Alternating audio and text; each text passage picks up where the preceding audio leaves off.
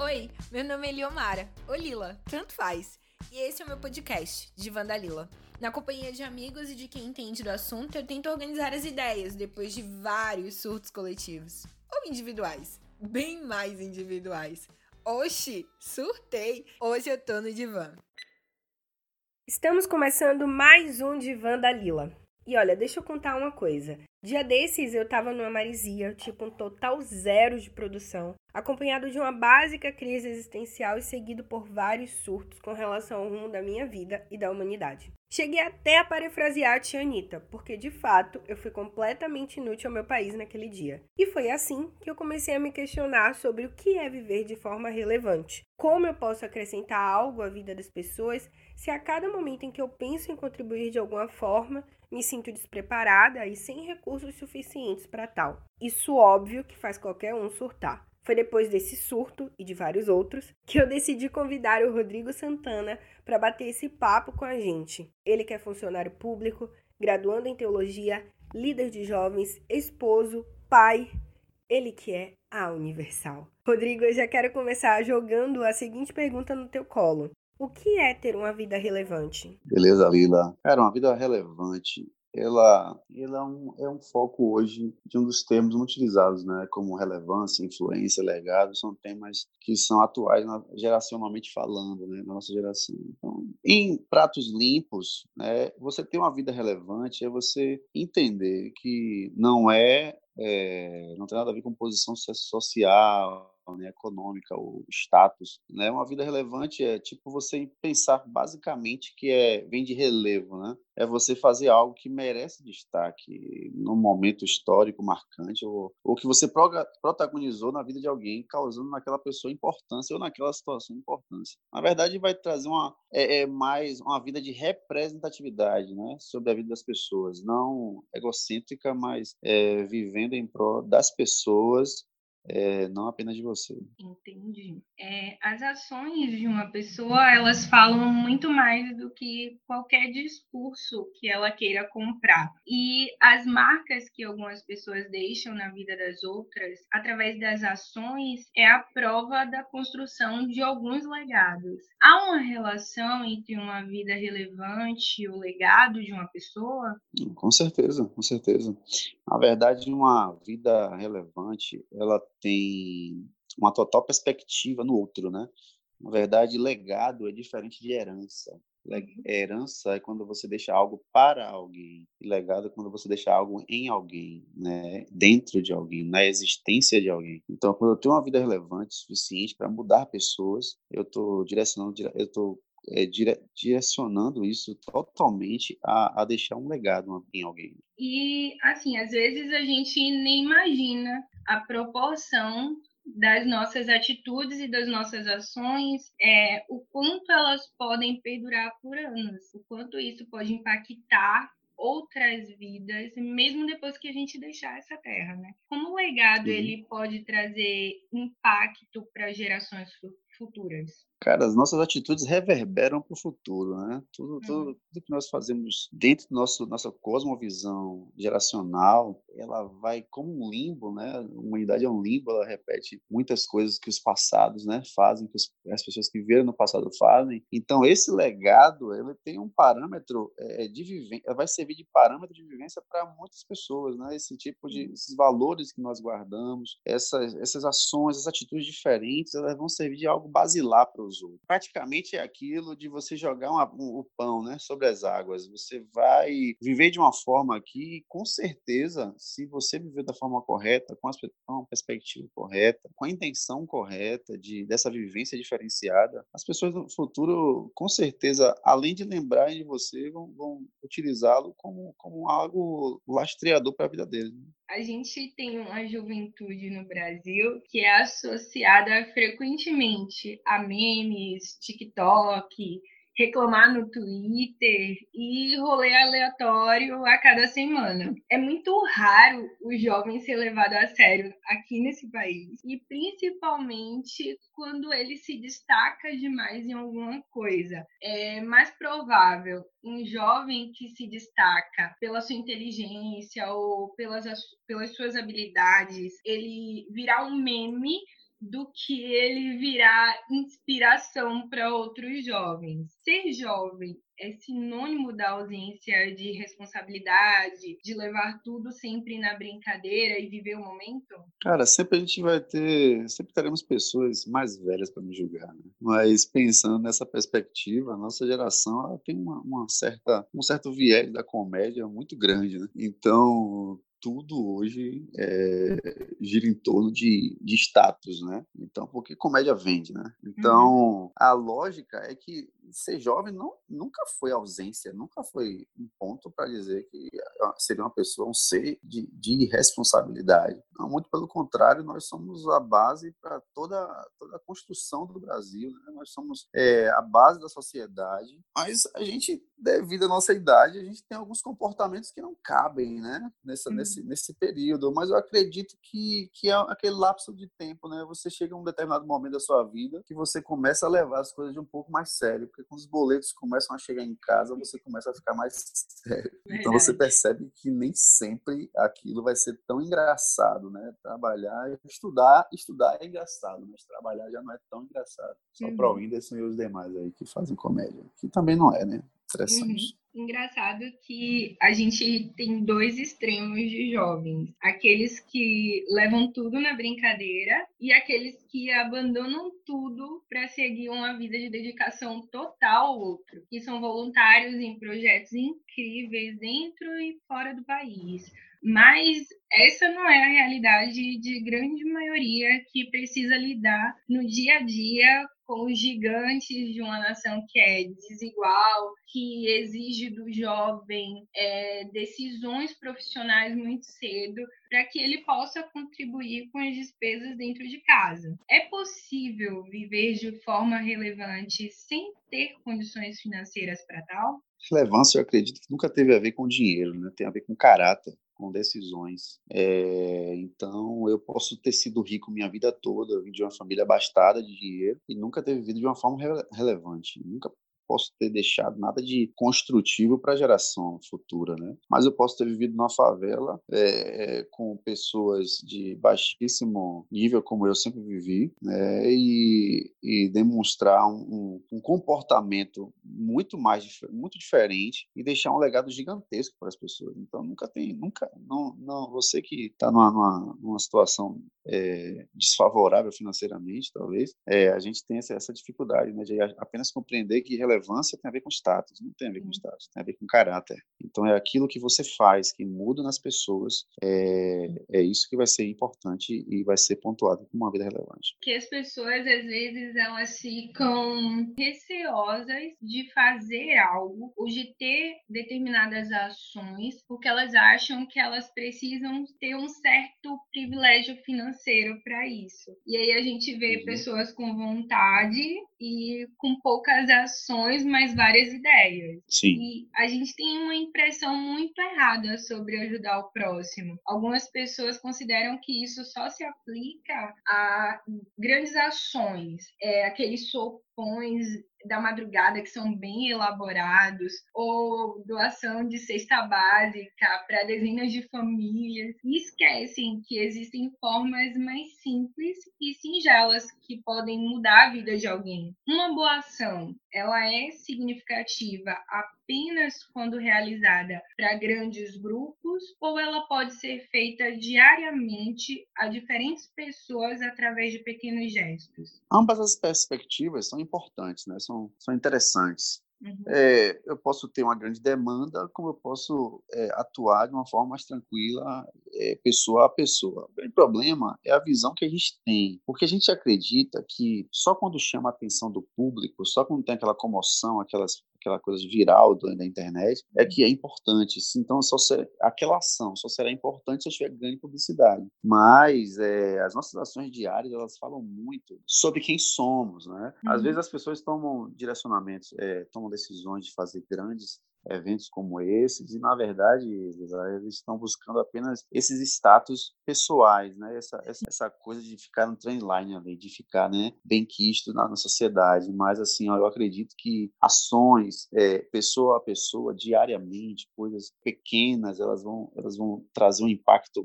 também muito grande, porque as uhum. pessoas não vão ser levadas por aquilo que você está levando como algo material, mas como algo muito mais duradouro que você vai transformar dentro dela, né? Que é essa coisa do legado, essa parte de transformação. Então, ambas as perspectivas são importantes, mas a gente não pode deixar de fazer o nosso trabalho, né? nosso, a nossa parte em particular. Para mim, ouvir alguém falar sobre valores e bons costumes estava gerando meio que um embrulho no estômago por conta do contexto que a gente tem vivido. Mas eu juro que eu estou aprendendo a lidar com isso. E essas coisas me fazem pensar no sentido real das palavras que são distorcidas e pregadas de forma aleatória e se contradizem totalmente pelas ações do mesmo indivíduo que pregam essas palavras, sendo que são questões de extrema importância e que deveriam ser tratadas com seriedade. Pensando nesse sentido, quais os valores e bons costumes que devem ser o cartão de visita de um jovem? Sabe, eu não só coloco para a juventude de 18 a 35 anos, mas eu falo para qualquer pessoa, né? O cartão uhum. de visita de um ser humano, de, de alguém de caráter, ele não é algo apenas aparente, né? Mas é algo que ele carrega de verdade, um caráter ilibado, né, uma pessoa de verdadeira, é, com simplicidade. E outra coisa que muita gente tem perdido são nossas convicções, né, acerca dos nossos valores, a firmeza do nosso comportamento. É, são algumas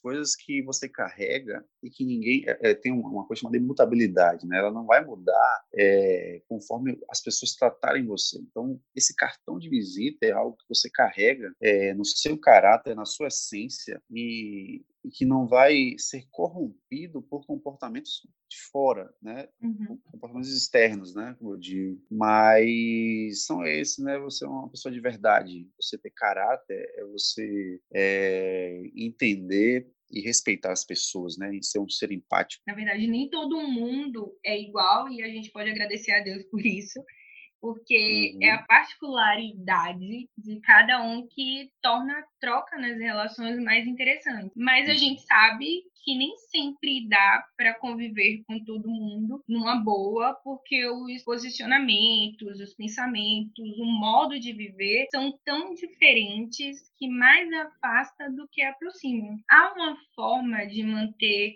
distância dessa distorção de valores e bons costumes sem tornar a nossa socialização com outras pessoas, pessoas diferentes, enfadonha? É, essa é uma pergunta complicadíssima, né? Eu vou logo dizer aqui que Lila jogou no meu colo, essas coisas, entendeu? É, cara, vou dar real você. Essa parte comportamental, ela, ela, a nossa sociedade precisa de pessoas diferentes né, ela precisa de pessoas boas. Infelizmente, ela precisa do. É, a psicologia ela vai dizer, a filosofia vai dizer que nós precisamos do mal. Nós precisamos das pessoas, das pessoas más para distinguir das pessoas boas. Né? Então, é a uhum. necessidade da sociedade, da humanidade. E eu acredito muito que você pode ter um relacionamento sadio com todas as pessoas. Né? No seu trabalho, por exemplo, você vai ter contato com diversas pessoas, quer ser sejam más, quer sejam boas, mas eu não preciso, eu não, eu não sou obrigado a ter um, um relacionamento estrito com determinadas pessoas. Eu posso ter um relacionamento é, convencional, né, é, humano, de humanidade, de, de uhum. tranquilidade, como juventude, como jovem, e eu não precisar, eu não preciso ter um contato profundo com determinadas pessoas. Então, às vezes você tem que se cobrir, porque se você der, der essa abertura, você pode até sofrer uma ruptura daquilo que você é, você entende? Você pode sofrer uma transformação, uma deturpação da pessoa que você era, você vai perder a firmeza de quem você é tendo uhum. contato com determinadas pessoas. Eu não vou perder, não vou perder a oportunidade de me relacionar com ninguém, mas assim, eu não preciso, eu não sou forçado a ter uma profundidade nesse tipo de relacionamento. Tem amigos e tem pessoas que eu só vou ter aquele bom dia mesmo, mas tem amigos que são amigos e acabou. Existem amigos e existem colegas. Sim, existem amigos e colegas. Existem amigos que eu apenas vou. É, existem colegas que eu vou me, me apresentar a determinadas é, superficialidade, né? É a superficialidade. Mas tem amigos que eu abri meu coração, você, as meninas vão chorar diversos dias, os rapazes vão contar tudo, mas a gente escolhe com quem a gente vai se relacionar, né? A gente, a Bíblia fala que maldito homem confia no outro. Eu vou seguir nessa linha aí. Faz muito sentido. Na verdade, a Bíblia faz todo sentido, mas essa frase é perfeita. É, é, nos norteia demais. Exatamente. E assim, observando a história humana, o jovem ele não tem um minuto de paz. As cobranças elas chegam a ser absurdas em alguns momentos. E eu percebi isso dia desses que eu estava assistindo um filme que retratava um certo momento da história, uma guerra. E quando você olhava o cenário só tinha jovem, não tinha mais do que 25 anos a maioria deles. Metade morre porque é uma guerra, outra parte volta sem uma perna, sem um braço, e daí você já percebe que o jovem, ele de fato não consegue ter um minuto de paz na história. E há uma carga Sim. de responsabilidade muito grande sobre as costas do jovem. Escolha de profissão para o resto da vida muito cedo, construção de família, porque o jovem começa a namorar e cobram para ele casar. Ele casa, cobram para ter filho, mas Tô ninguém quer se envolver, né? Uhum. Ninguém quer se envolver, quer pagar alguma coisa, quer ajudar de alguma forma. E o clamor da sociedade é para que o jovem viva sendo útil à sociedade. Como é que um jovem pode lidar com todas essas demandas sem surtar? Cara, a gente tem que entender uma coisa. O futuro de tudo não está nas nossas costas. Depende de você, sabe? A cura do câncer não está só sobre suas costas. Então, assim, a gente meio que potencializa os problemas. Né? E, por exemplo, é, eu sou jovem, eu tenho 31 anos, estou saindo já daqui a 4 anos, a média, né, entre 18 e 35 anos. É, a pessoa ser jovem, e aí depois eu vou me tornar um velho, tudo bem. É, é, eu tenho 31 anos e eu, eu, sou funcionário público e eu, e eu é, cara, é, é, muito complicado. Eu tenho 10 anos de funcionalidade e, e, muito jovem, eu tinha 21 anos, né? Então, quando você é, entende algumas coisas que não estão sob sua, sua tutela, às vezes, né? existe um projeto superior, supremo, soberano, não está nas nossas mãos. Mas, por exemplo, é, aquilo que te traz paz ao coração, às vezes, é o mais certo a fazer, sabe? Uhum. É, quando você descansa os seus projetos e as suas ações, as suas atitudes na mão do, do Criador, ele, ele meio que direciona você de uma forma tranquila, sim. É, existe uma cobrança muito grande, sempre houve, uma cobrança muito grande em cima dessa, dessa geração, até porque sempre nós, voltando àquilo que eu falei no início, sempre nós vamos é, ser cobrados por pessoas pessoas mais velhas que já passaram por isso e fizeram as mesmas coisas que nós fizemos, e talvez até piores coisas do que nós fizemos, né? Então, assim, é meio que eles têm uma, uma maturidade maior devido aos erros. Eu digo que para a gente acertar, a gente precisa errar. Às vezes a gente pode acertar sem errar, né? Você tem como fazer isso, mas assim, a maioria das vezes, cara, você vai sofrer muito com suas escolhas, você vai ter uma dificuldade muito grande em saber o que é que você quer para o seu futuro, mas eu acredito que você tem que fazer uma busca interior e entender aquilo que te apraz, sabe? Aquilo que te deixa tranquilo. Então, assim, poxa, se eu vou escolher é, é, é, uma namorada, um namorado, eu vou precisar ter tempo. A gente tem tempo, cara. Só que a gente é imediatista, né? A gente quer as coisas para agora, para ontem. A gente não tem paciência de, por exemplo, é, buscar a vida daquela pessoa, conhecer um pouco mais a, a, antes de nos envolvermos. Né? Então, por exemplo, num trabalho, ah, aquela cobrança dos seus pais e tal, da, da o clamor da sociedade para que você trabalhe, que você case, meu amigo, é sua vida, entende? Quando você entende que, assim como você respeita essa parte empática da vida, né, você respeita o outro, o limite do outro, você fique tranquilo na sua e, cara, escolha de forma tranquila e gradual, né? Não queira colocar os carros na frente dos bois, como dizem nossos antepassados jurássicos, mas assim, ó, chega e, e, e tenha uma decisão para para aquilo que você é, sabe? Não queira, porque a gente segue muita gente, cara, no Instagram, nas redes sociais, e a gente vê um padrão, um certo padrão de vida, né? E a gente quer seguir aquele padrão, quer ser igual a alguém, nós às vezes nós nos tornamos cópias de algumas coisas, mas, cara, respeite a sua individualidade, sabe? Se a gente não tivesse tanta gente diferente, gente, gente que, que é, pessoas engenheiras, nós temos aqui nossa nossa vida pessoas engenheiras, né? Uhum. estudante de engenharia, estudante de teologia, estudante de de tudo aí, dias, várias coisas. Né? Então, assim, nós precisamos disso. Então, fique tranquilo. Você gosta de matemática, cara, vá por esse ângulo, sabe? Você gosta de história, vá para lá. Biologia, vá por isso. Não queira é, é, é, sofrer com a pressão. Né? Eu casei, tive um filho. As pessoas agora, me, quando eu casei, quando eu noivei, me cobraram para eu casar. Quando eu casei, me cobraram um filho. Quando eu fiz um menino lindo, agora estão perguntando cadê a menina. Se eu for me basear por isso aí, cara, eu vou fazer 15 filhos, meu amigo. Sim. Entendeu? Depois eu não sei mais o que vão cobrar. Morre, cão. Né? Vão falar assim, e vão morrer que dia? Poxa, por que esse cabelo liso assim? Então, a gente tem que tomar cuidado, sabe? Sim. As decisões que a gente tem que tomar são decisões que trazem paz ao nosso coração. Deus, ele sempre nos direciona a isso. Então, você que tem fé, você que não tem fé, tenha fé, né? Nele. Procure melhor, o melhor caminho a se fazer. E respeitar também o seu tempo, né? Entender que Sim. cada um tem o seu momento, o seu tempo e as histórias são diferentes.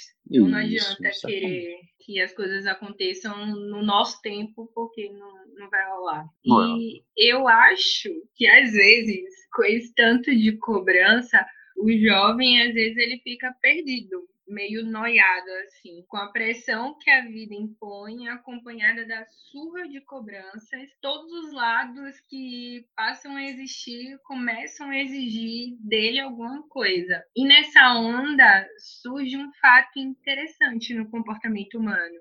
Aquela coisa, né? Eu fiz e preciso mostrar que eu fiz, para não ser taxado de inútil, de fútil, entre outras coisas, né? E isso me leva a um questionamento. Realizar uma boa ação e exibir nas redes sociais, ou realizar uma boa ação e permitir que os atos testemunhem a intenção? A gente tem uma geração que vive uma vida fictícia, virtualmente falando, né? A gente não é...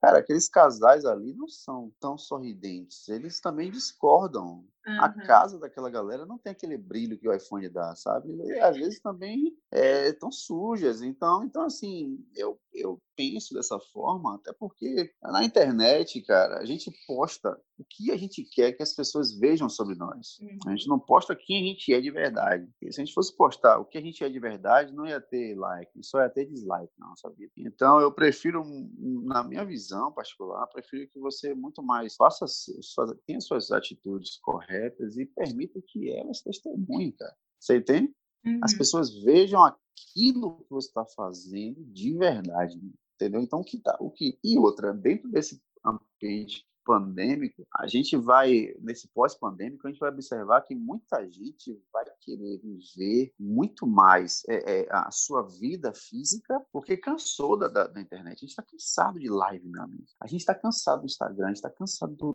Twitter, a gente não sabe mais o que fazer no celular. Né? Nossas atividades no celular atingiram limites catastróficos. Antes de sair disso aqui, a gente vai querer fazer as coisas para pessoas físicas, normais, naturais, olho no olho, sabe? A gente vai querer conversar, a gente vai querer ir na praia para ficar olhando só o mar. Então, deixe que as pessoas vejam que, o que suas atitudes estão dizendo sobre você. Não queira imprimir algo, uma ideia de quem você é ficticiamente na, na internet. Né? É, um fato importante nesse período de pandemia é que as lives começaram a surgir e os cantores aproveitaram o momento para ajudar outras pessoas não estou criticando, acho muito útil qualquer ajuda, mas navegando pelo Instagram eu acabei caindo numa notícia que a quantidade de alimentos divulgada em uma das lives não tinha sido aquela. Foi uma quantidade bem menor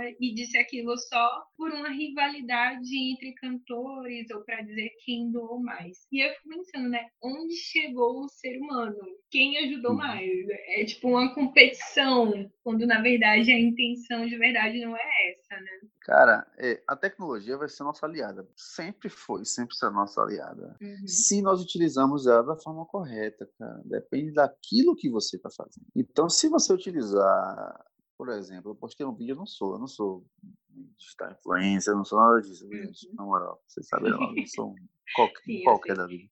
Mas assim, por exemplo, eu postei um vídeo aqui em casa, aí deu mil views. Pra você entender que eu sou bem baixinho, bem raso. Deu mil views. Cara, se é, eu faço algo com a intenção correta, eu atinjo o objetivo que eu queria atingir através da tecnologia. Quando é que eu vou reunir mil pessoas para ouvir algo que eu estou querendo falar? Entende? Então, por exemplo, é a tecnologia sempre vai ser nossa aliada, sempre, sempre, sempre, sempre mas nós precisamos utilizar de forma correta e clara, né? não para satisfazer o ego. A gente está falando sobre relevância, não sobre egocentrismo. Relevância é uma vida de renúncia em prol do outro para não deixar algo para alguém, mas para deixar algo em alguém. Né? Então vai ser uma ferramenta gigantesca aí em nossas mãos pós-pandemia aí, meu amigo. É, todo o cenário do mercado também vai mudar, tudo isso vai mudar porque a, a economia atualizou e, e foi uma, uma alteração de 90 dias, ela vai atualizar em 5 anos. Né? A gente vai ver um público totalmente diferente. As pessoas não vão querer mais sair de casa para comprar as coisas se eu já posso pedir para chegar em casa. Uhum. Né? Então a tecnologia vai ser uma, uma, uma aliada gigantesca para quem quer viver de forma relevante, mas de forma clara e verdadeira. Né? É, o mundo prega que se a gente não bate primeiro, a gente apanha. Que se importar com outras pessoas durante o processo de conquista de um objetivo é um atraso de vida ou você está cedendo espaço e o lugar que você ocuparia fica para o seu concorrente. Como a gente consegue exercer empatia com uma sociedade que prega o tempo inteiro que o mundo é dos espertos? Cara, é muito simples. A decisão de ser empático, ela não rentabiliza, ou seja, ela não tem, não tem, não tem um retorno na verdade. Esse viver em prol do outro, nunca, ele nunca vai trazer um benefício financeiro, o que é que o mercado é, capitalista busca. Né? Ele busca um, um, retorno financeiro. Então, eu preciso atingir primeiro, eu preciso derrubar o outro, eu preciso, sabe? Então, eu sempre vou ser o mais rápido, sempre vou, eu vou pensar, é, é, é uma construção de uma sociedade altamente egocêntrica. Porém, a gente começa a entender que o ser humano ele foi feito para viver em sociedade. Né? A humanidade ela foi feita desde o Éden a gente vê isso, é o ser, o ser Éden, né? o ser adâmico, é uma humanidade. Então, eh, você percebe que nós fomos feitos, nós tratamos dentro, de, vivenciamos uma, uma sociedade que ela não tem só um pensamento egocêntrico, ela não tem uma uhum. visão apenas do eu, ela tem uma visão de uma relação interpessoal. Né? O tempo todo nós procuramos nos relacionar e nós precisamos nos relacionar uns com os outros. Essa parte de empatia, na verdade, para ser humanos mais maduros, né? que não buscam, vamos dizer assim, a destruição dos outros, eles compreendem por que nós vivemos aqui. Nós vivemos aqui para viver em sociedade da melhor forma possível. E, tipo assim, existem valores que são, existem valores morais que são inegociáveis. Né? Então, eu não posso é, caminhar conforme a, a, a, as correntezas do rio da sociedade estão me levando. Eu preciso entender que eu não sou apenas o fruto do meio, o resultado do meio. Eu sou um agente transformador. Se eu sou um agente transformador, eu, sou uma, eu tenho uma vida relevante. Se eu tenho uma vida relevante, eu sou uma pessoa empática. Então, eu não estou observando para o que a sociedade está me dizendo. Estou entendendo os valores que são inegociáveis para mim, como pessoa, como pessoa madura, como pessoa com uma mentalidade transformada, com uma, uma perspectiva de um ser humano que olha para o lado e não vê um concorrente, vê outro ser humano que precisa também de sua ajuda. Então, tudo isso muda, você vive da melhor forma possível, entendeu? Então, atitudes extraordinárias sempre vão gerar resultados extraordinários. Quando você olha para o lado e, por exemplo, preciso citar, não é possível citar uma história bíblica aqui, senão me sentir Então, por exemplo,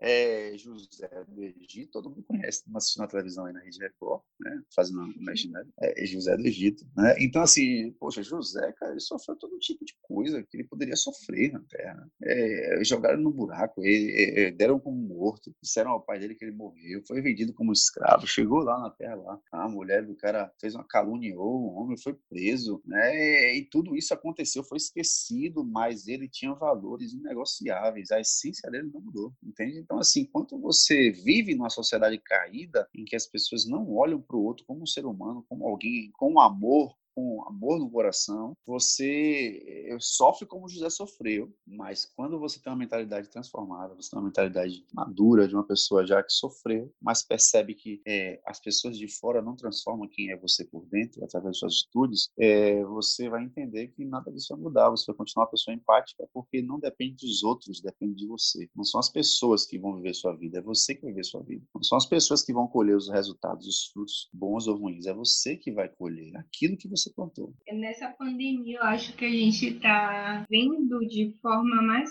clara o quanto as pessoas não entendem o que é a empatia. Se elas exercitassem um pouquinho da empatia, eu acho que a gente já estaria no, no finalzinho desse isolamento, porque justamente não se colocar no lugar do próximo que está fazendo, fazendo com que a gente perdure no isolamento sem previsão de término, né? Porque a cada semana que passa, a gente vê o prefeito, o governador, dizendo que vai incluir mais medidas restritivas ou mais é. uma semana. E a gente vai caminhando por aí. Eu acho que a maior prova é a galera indo curtir e fazer festa enquanto tá todo mundo em casa, inclusive pessoas que já estavam doentes se recuperando. Não respeitam nem os vizinhos, né? Uhum. Na verdade, você vê aí que é um fato é, onde o Estado está precisando intervir, né? A parte do Estado precisa intervir em algo que seria a base da nossa educação, né, velho? É. Então, esse respeito ao outro, independente de raça, de qualquer coisa, de cor, o cara, se o cara é índio, se, sabe, qualquer coisa, essa, essa parte empática, se, se nós fôssemos, é, é, é se nós fôssemos um pouco mais é, é, educados eu, eu, digo assim, não com a educação que a gente teve, que foi uma educação boa, né? Eu tomei muita surra quando eu era pequeno, eu tomei muito, eu acho que você também, eu sou uma ótima também. pessoa hoje, entendeu? Eu me sinto uma pessoa diferente, eu respeito meus pais, porque eu uhum. respeito eles, não me pergunte por que eu respeito, eu respeito por respeito. respeito. E acabou. E acabou, meu amigo. Então, assim, essa coisa de cuidado, essa coisa de, de amor, é, é, é, é, falta de educação, cara. É falta de base, às vezes até falta de base familiar, entendeu? Até porque a gente tem uma sociedade complicada, né? A, a pirâmide da sociedade, você vê que a grande base, ali 90%, 80%, são 75%, 80% são pessoas que não têm um nível de educação que o pico da base da, da, da pirâmide tem. Né? Uhum. Então, eu acredito, por exemplo, que foi até um baque para as pessoas que, são, que têm um, um erário maior, uma situação uhum. financeira um pouco melhor melhor, terem sofrido também e as, a grande massa não ter sofrido tanto nisso, né? Mas a gente poderia sim, como você disse, estar no finalzinho já disso aí, se nós fôssemos um pouco mais educados, respeitássemos um pouco mais o outro, respeitássemos a distância nesse momento, fôssemos inteligentes o suficiente a ouvir não o que a mídia é, é sensacionalista às vezes né, faz, mas ouvir o que a ciência está dizendo nesse momento. Né? A ciência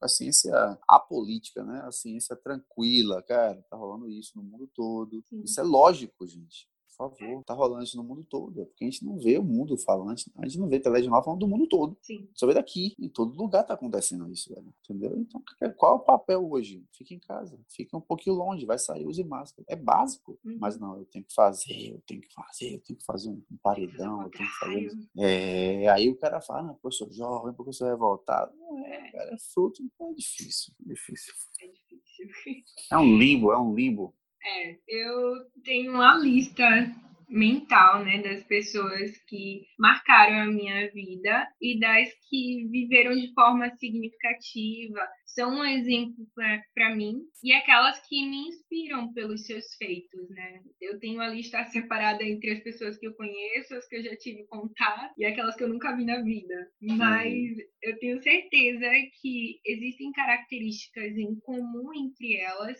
que faz com que essa admiração ela seja possível. Quais são as características de uma vida bem vivida, uma vida que deixou marcas em outras vidas? Cara, é uma vida bem vivida é, é depende muito da perspectiva, né? Uhum. Depende muito da visão que você tem. Mas uma vida bem vivida é quando você chega no fim dos seus dias e você olha para trás e você vê que você transformou pessoas através de atitudes suas, Uhum. sabe que você viveu da melhor forma na sua família, respeitando que existem é, é, diferenças, né? Respeitando que existem pessoas complicadas, mas respeitando o limite de cada um. É quando você olha para o seu, o seu coração hoje e fala assim, pô, eu tenho paz no meu trabalho, sabe? Uhum. Eu tenho paz na minha rua. Então, acho que uma característica de uma vida bem vivida, eu acredito que a gente não tem ainda essa visão Uhum. hoje, porque nós estamos construindo isso ainda, né? Mas é, são, são essas, né? Paz, é você olhar, é, é você ter construído uma família, ou não, sabe? Ou não, velho. Você tá tia, tio, tranquilo, cara.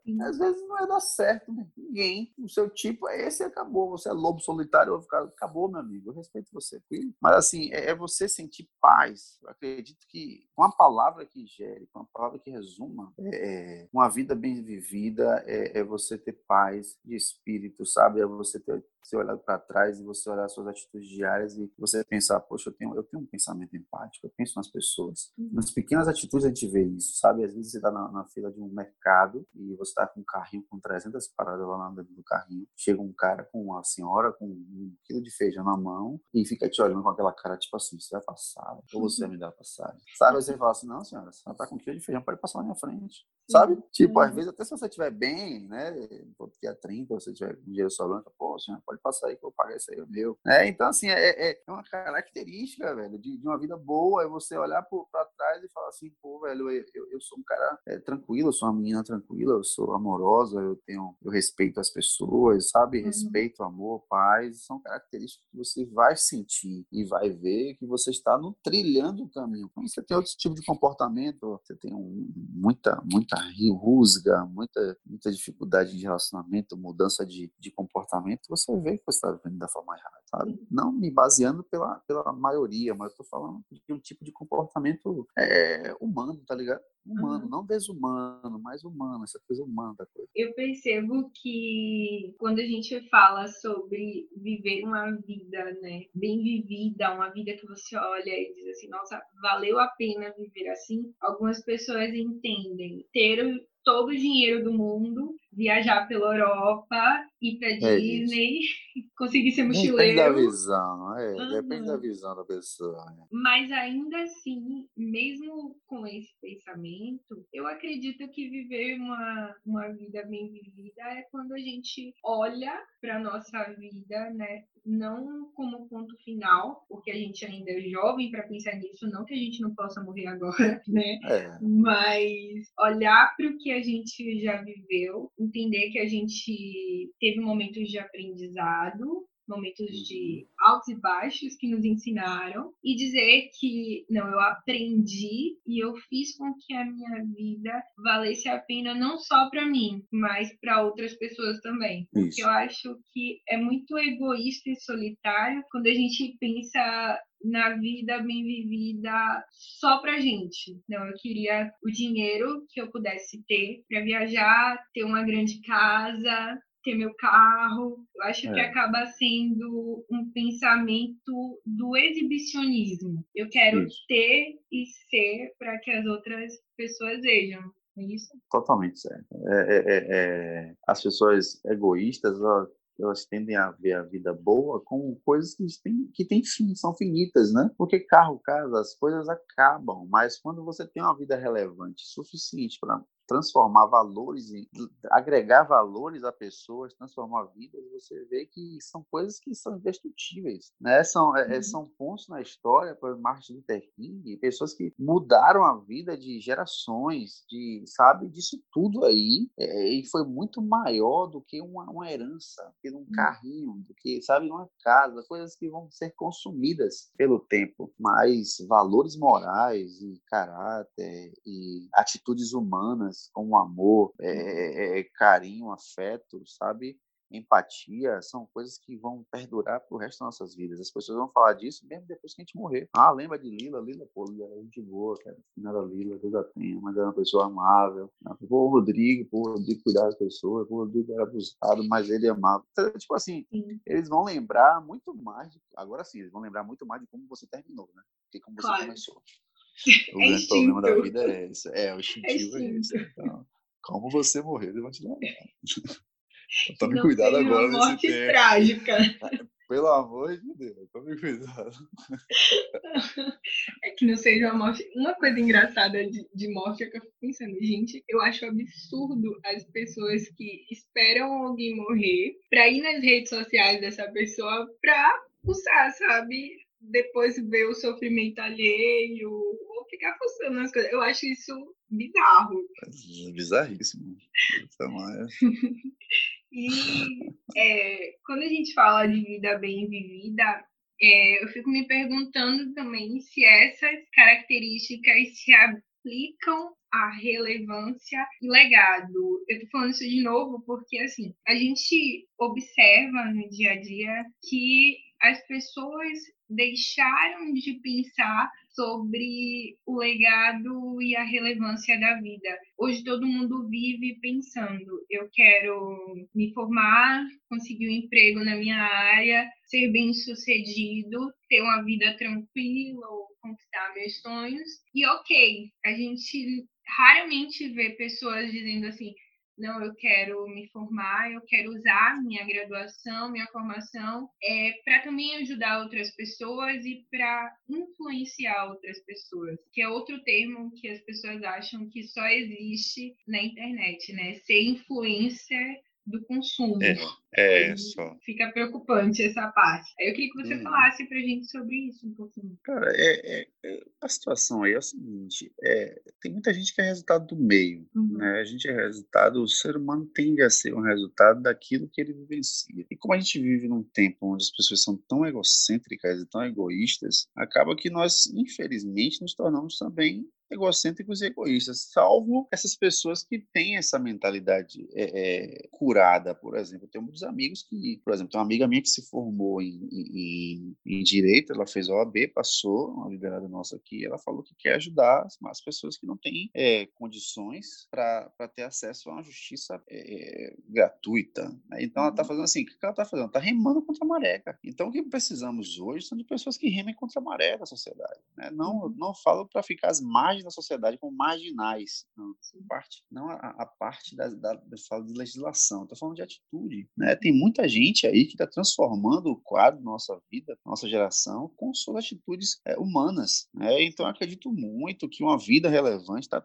totalmente ligada ao legado que você deixar para alguém. Às vezes você pode, às vezes, estar tá ouvindo isso e alguém fala, não, eu não estou nem aí para ninguém, ninguém está aí para mim, né? Mas uhum. assim, ó, você começa a entender em determinada idade, em determinada parte da sua vida, que você foi chamado chamado para alguma coisa. Você não veio aqui para a Terra por nada, sabe? Você não nasceu por nada. Você não vai nascer, crescer, desenvelhecer, procriar e morrer. Não, não é só isso sabe? Tem muito mais além do que isso na vida. Então, eu volto a dizer que existe muito mais na vida do que apenas viver para si.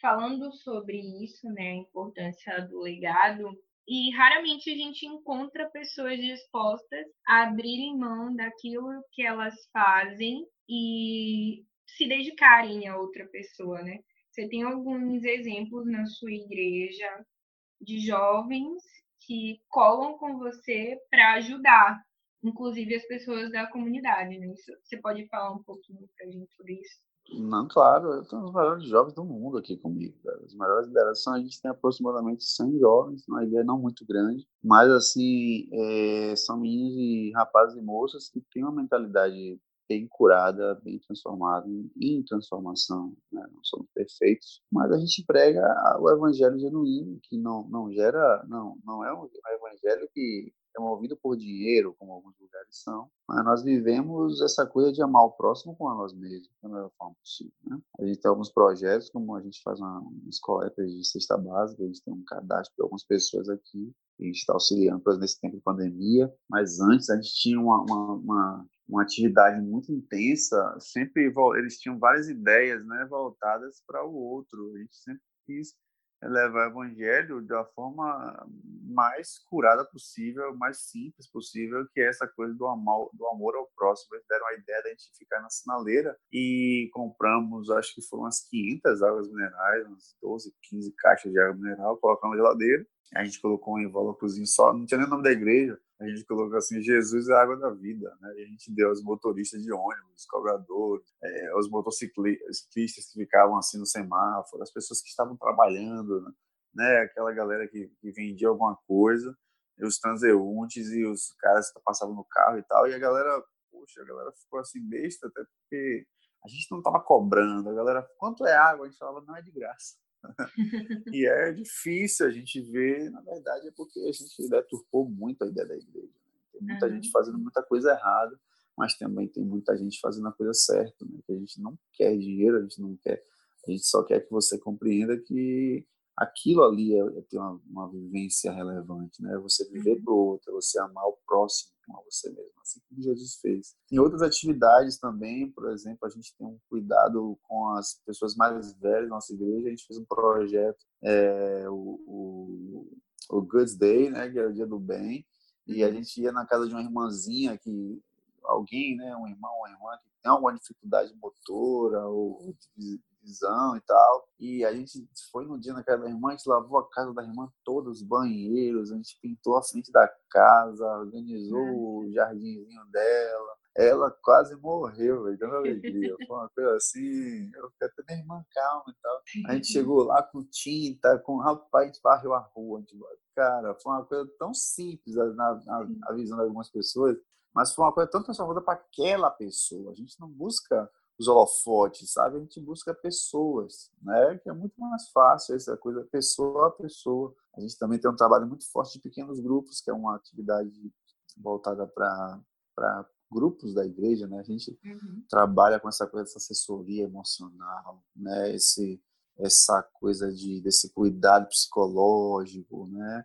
Ajuda também, é, já que você está tão perto da pessoa, você sabe a necessidade que ela está passando, o líder conhece a necessidade, que a gente acaba também é, assessorando ela em alguns lugares, mas assim, a nossa visão da igreja hoje, onde eu estou inserido, nessa juventude, é apenas essa, né, de ajudar o próximo, de, de amar o próximo, até porque a religiosidade mata, mas o cristianismo ele vivifica, entendeu? E quando você tira a religiosidade do foco e coloca cristianismo, você entende, não, Cristo agiu dessa forma. Não é à toa que o cara rasgou o tempo no meio, tem um tempo antes e depois dele.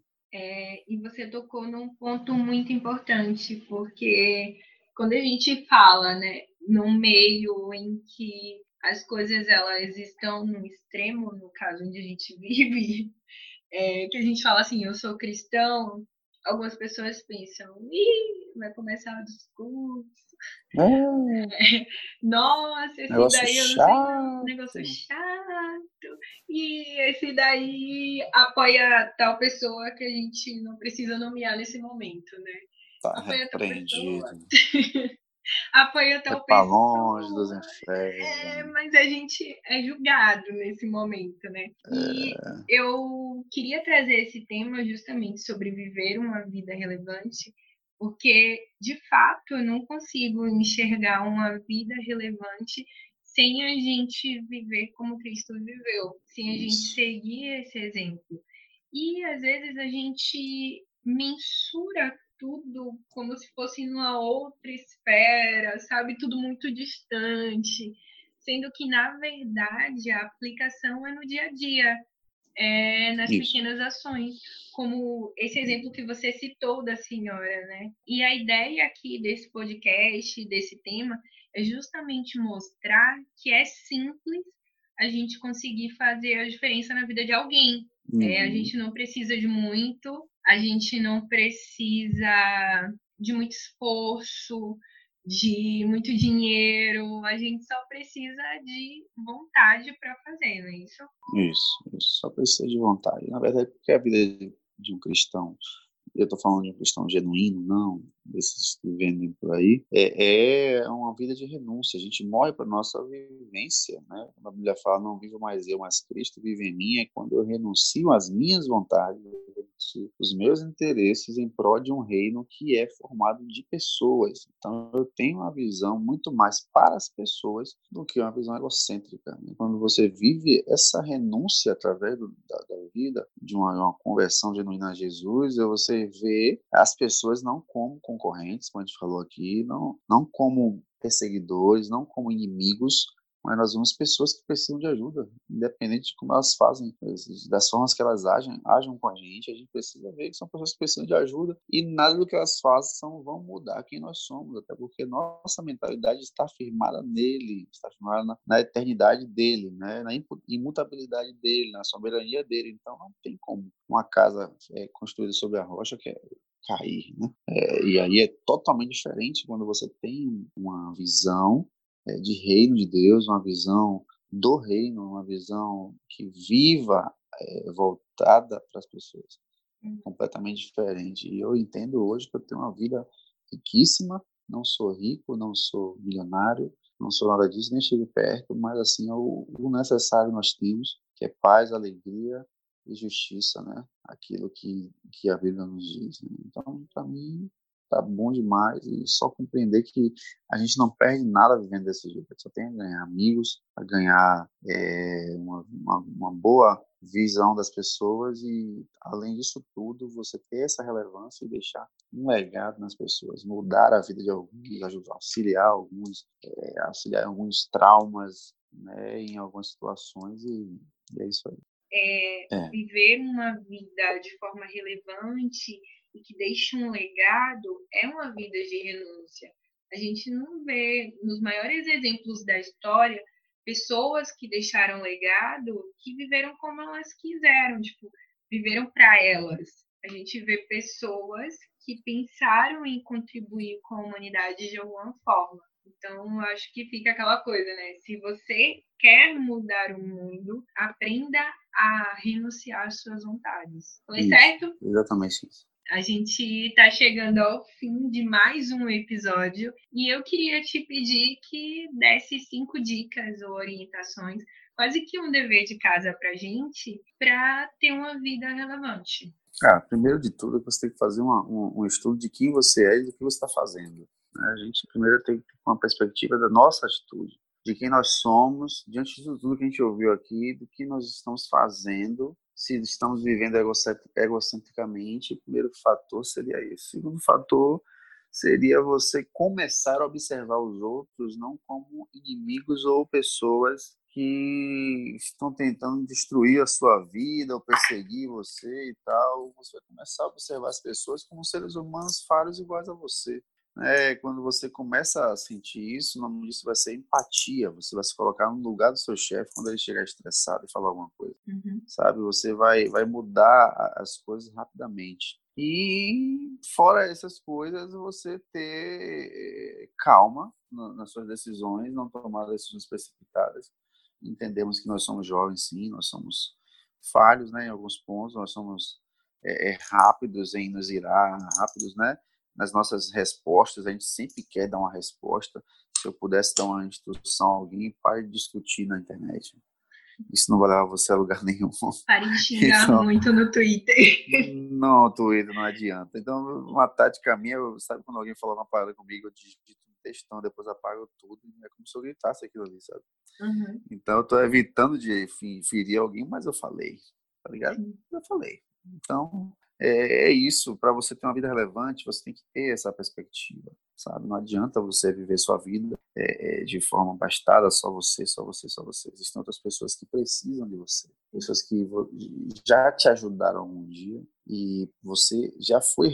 Algumas pessoas foram respostas para você e você precisa ser resposta para alguém independente da sua posição social, independente da sua posição financeira, independente de qualquer coisa, você com certeza vai poder ajudar alguém, vai poder auxiliar no crescimento de alguém com algum tipo de atitude sua. E é isso. Agora esse espaço ele está aberto, se você quiser passar um meio de contato, a sua rede social, falar de algum trabalho e isso é para as pessoas poderem te encontrar, né? Depois de terem ouvido tudo isso que você pode acrescentar às nossas vidas. Não, beleza. Meu, meu Instagram, é, na verdade, acho que você vai conseguir achar. Deixa eu ver aqui, ó. É hashtag Rodrigo Santana. Hashtag, hashtag. Entendeu? Uhum. Acho que você vai conseguir achar assim. É, um hashtag. Hashtag não, desculpe. É, arroba, não é aquela né? paradinha que fica embaixo. Não. É, é o arroba, né? Mas eu tô falando aquela paradinha que fica embaixo mesmo. Ah, um traço, sim, sim. underline. Underline. underline. Eu tava aqui pensando, arroba, arroba. É, Quer dizer, arroba, A hashtag também, né? Aí eu, hashtag, como assim? Arroba no Instagram. Underline. Arroba, underline, Rodrigo Santana, underline, underline. Aí você vai bater lá. Pronto. Rodrigo Santana, entendeu? Pode deixar. eu também vou deixar, vou te marcar lá quando a gente for é, postar sobre esse episódio. Muito obrigada, Beleza. Rodrigo, por ter topado e por dividir o seu conhecimento sobre essa, esse assunto, que eu enxergo como um assunto delicado. Muito obrigada Uhum. de verdade por ter topado, tá? Ah, eu que agradeço. Estamos aí, quem sabe um futuro episódio falando sobre a visão do crente, né? Ou do cristão Sim. estaremos aí. É, você que acompanhou a nossa sessão até aqui, não deixe de ir lá no Instagram para deixar o seu feedback e falar para a gente como você enxerga o que é ter uma vida relevante e também deixar sugestões para os próximos episódios. É isso, gente. Muito obrigada. Beijo e até a próxima. Valeu, galera.